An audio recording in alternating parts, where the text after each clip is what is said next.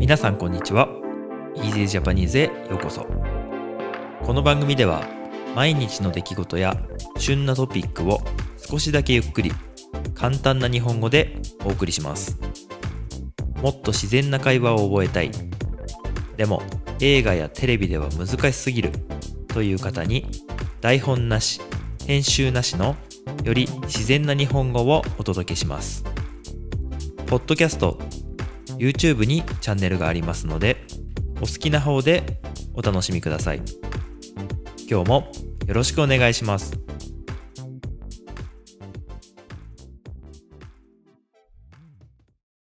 はい皆さんこんにちは。今日は11月24日水曜日です、えー今日はですね朝起きたら、えー窓の外が雪でした。雪降ってましたね。はい。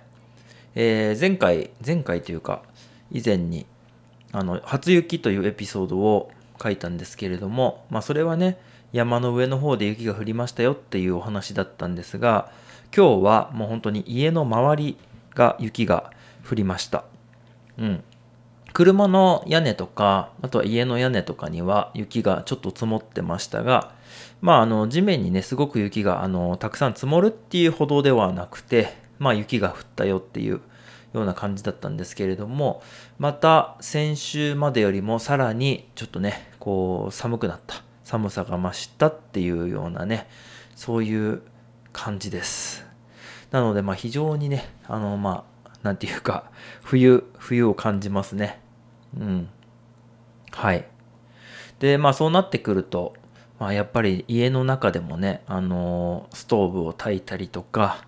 あとはまあいろんなね暖房器具を使ってあのやっていくわけなんですけどそうするとねまた部屋が乾燥するからっていうので、えー加湿器湿度を上げるためのね加湿器を使ったりとか、えーいろいろあってねまあ今月からはねあの電気代とか、えー灯油代とかね、まあ、そういうまあ光熱費っていうふうに言いますけれどもそういうね暖房費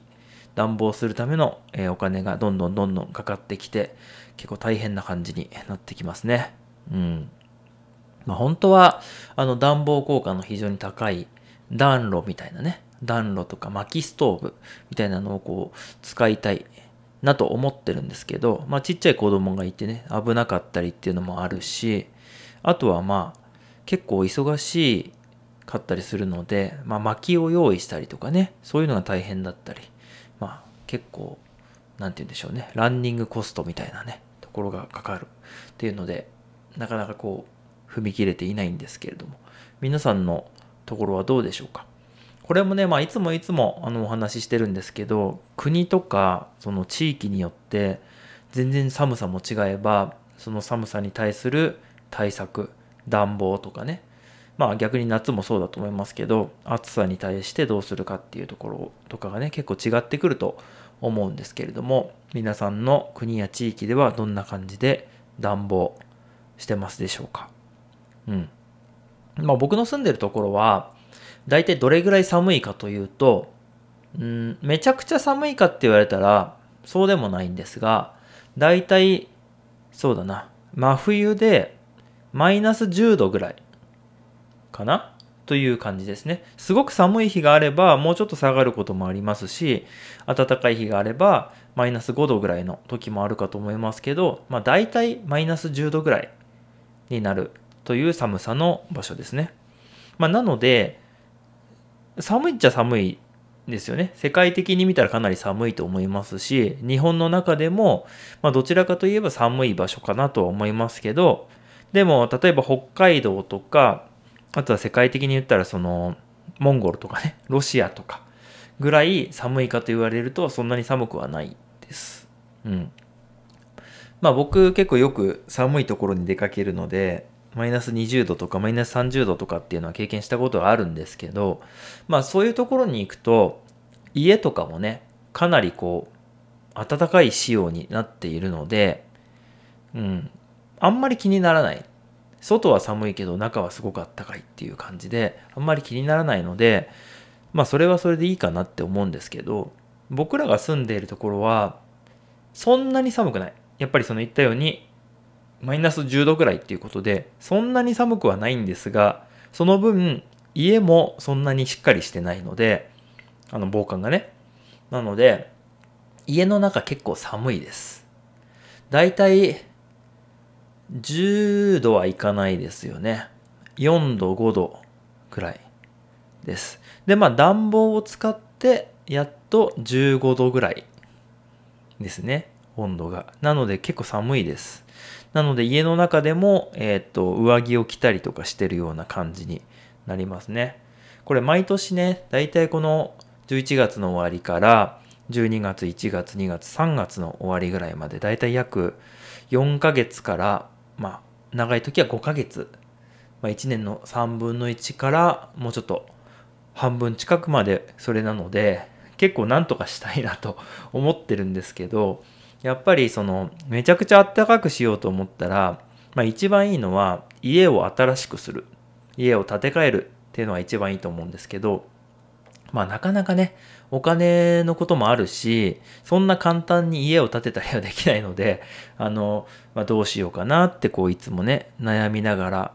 まあ、毎年新しい暖房を買ったりとかね、毎年新しいこう対策をしたりとか、そういうことでまあ頑張ってるんですけど、やっぱりね、うん、本当にその家自体をすごくいい家、あったかい家にしない限りは、すごいあったかい暖房を使ってもあんまり意味ないんですね。電源が入ってる時とか、運転してる時はあったかいけど、それを切ったらすぐ寒くなるっていう感じなんで、結局夜とかは寒くなっちゃうんですよね。夜寝る間の暖房をつけられないので危ないしね火事になったりするのですごいあったかい暖房って使えないと思うんですけど石油とかねあのあとは薪とかもそうだと思いますけど、うん、なのでそれが僕にとっては一生の悩みになるんじゃないかなと思ってるんですけど、はい、もうちょっとあったかい家に住みたいもんですね、うん、まあでもまあはいなんとかなんとかしたいなと思いながら生きてますはい。皆さんの家はどうですかね？やっぱり寒いって言ったら、ヨーロッパの内陸の方とかね、ロシア、そして中国、モンゴルとかですかね。あとはカナダとかも寒いと思いますけど、あとはまあ逆に、えー、標高の高いところですね。山のところの人たちとかはどういうふうに生活されているのか、よかったらコメントしていただけたら嬉しいなと思っています。ということで、今日は、えー、雪が降りましたという話と、えっ、ー、と、家がすごく寒いですよというお話をしました。もうちょっとしたらね、雪がたくさん積もるようになってくるので、いろいろ雪遊びもできるようになってくるかなと思いますけれども、またそれはそれで、えー、ご紹介したいなと思います。ということで、また次回もよろしくお願いします。ではでは。今日も最後まで聞いていただいてありがとうございました。この番組は毎日の出来事や旬なトピックを少しだけゆっくり簡単な日本語でお送りしています。ポッドキャスト、YouTube のフォロー、チャンネル登録をお願いします。それではまた次回の Easy Japanese でお会いしましょう。ではでは。